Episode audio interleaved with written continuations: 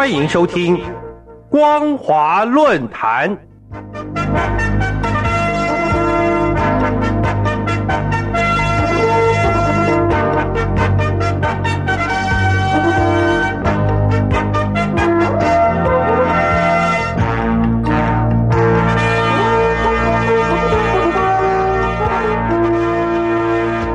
各位听众朋友，大家好，欢迎收听本节的光华论坛，我是艾格。今天要跟大家讨论的主题是全时待战，随时能战，凸显中共当前的安全困境。今年初，中国大陆党政媒体集中火力，积极报道习近平签署中央军委一号命令。这个命令从十九大开始，就是代表由中央军委向解放军全军所发布的开训动员令。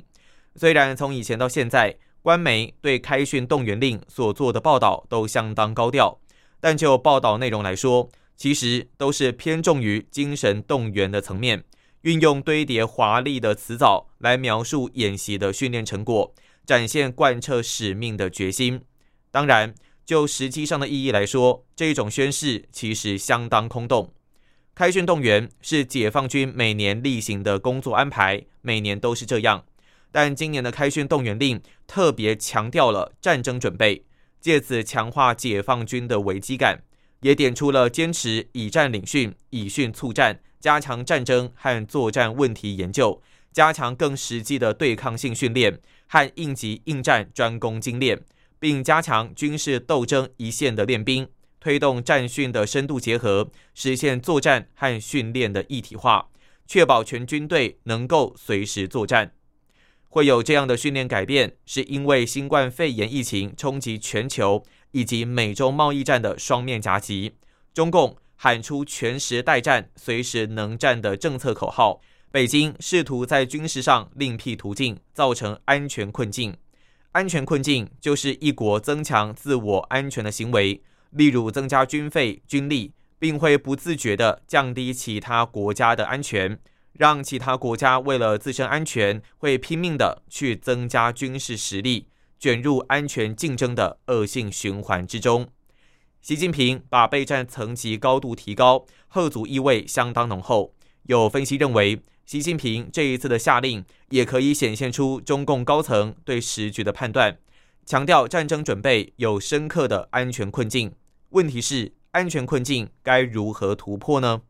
首先。中共片面改变台海的现况，因为中共不断强调操之在我，军机跟军舰绕台的常态化，让台海形势已经到了从一九九六年以来的最危险时刻。为了应应中共的极限施压，美国二零二一年国防授权法案再度强化了台湾保证法和对台六项保证，主要是针对中共提出太平洋威慑倡议。美国过去三年对台湾的军售创纪录，再加上国建国造，成功试射无限高飞弹。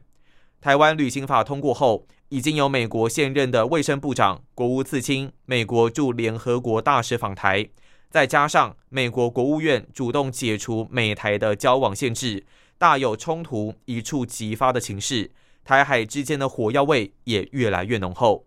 再来是南海的局势也是危机四伏。去年美军的飞机在南海的活动达到三千多架次，舰艇自由航行的行动达到六十多艘次以上，其中五次进入南海岛礁邻近的水域。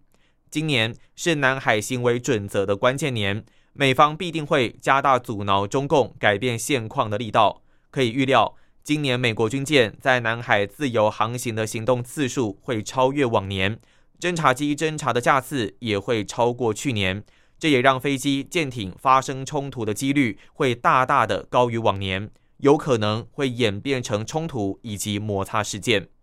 最后，中国和印度的边境形势依然无解。目前第九轮的军长级会谈还没有进行，双方在班公湖地区也没有完成脱离接触，而中共持续引进先进的武器，扩大前线的军事部署，摆明已经做好战争的准备。中印边境随时都有发生武装冲突的可能。从这些议题来看，台湾对印太战略的重要性在于地理位置。这个地理位置就是美国和日本民主同盟最有价值的国家核心利益。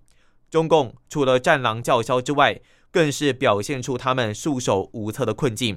中共一再的对台湾威胁和挑衅，破坏台海和平，其实更是挑战美国对于维系台海稳定的决心，反而会促使美国有更强烈的动机与作为，协助台湾整体国防战力的提升。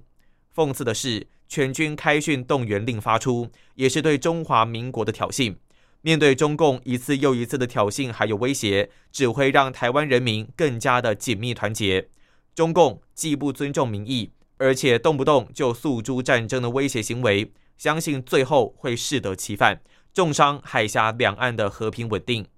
大家都知道，中共的所作所为已经陷入了新的安全困境。美国将中共视为战争的竞争对手，保持巩固和发展军事同盟的关系。实施针对中共的高强度军事侦察活动，中共面临来自美国的不安全感和被威胁感，是以前从来没有过的。为了摆脱这一个安全困境，全时待战、随时能战，就成了不得已的必然选择。但我们也相信，好战必亡也会随之到来。以上就是本节的光华论坛，感谢您的收听，我是艾格，我们下次见。